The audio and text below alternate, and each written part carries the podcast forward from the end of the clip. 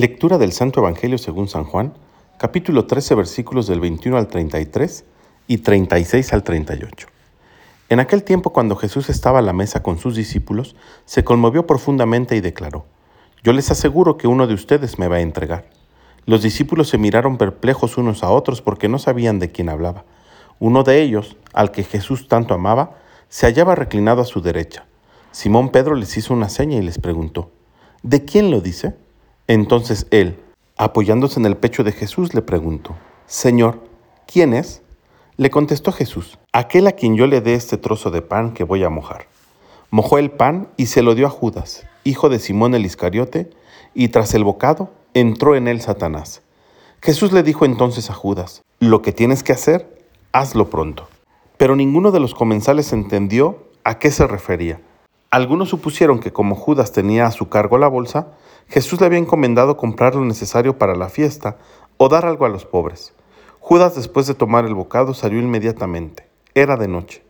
Una vez que Judas se fue, Jesús dijo, Ahora ha sido glorificado el Hijo del Hombre, y Dios ha sido glorificado en él. Si Dios ha sido glorificado en él, también Dios lo glorificará en sí mismo y pronto lo glorificará. Hijitos, Todavía estaré un poco con ustedes. Me buscarán, pero como les dije a los judíos, así se lo digo a ustedes. A donde yo voy, ustedes no pueden ir. Simón Pedro le dijo, Señor, ¿a dónde vas? Jesús le respondió, A donde yo voy, no me puedes seguir ahora, me seguirás más tarde. Pedro replicó, Señor, ¿por qué no puedo seguirte ahora? Yo daré mi vida por ti. Jesús le contestó, ¿con qué darás tu vida por mí?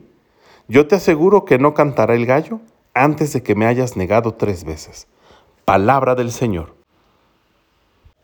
El Evangelio del día de hoy nos presenta la lucha que tenemos constantemente contra las tentaciones.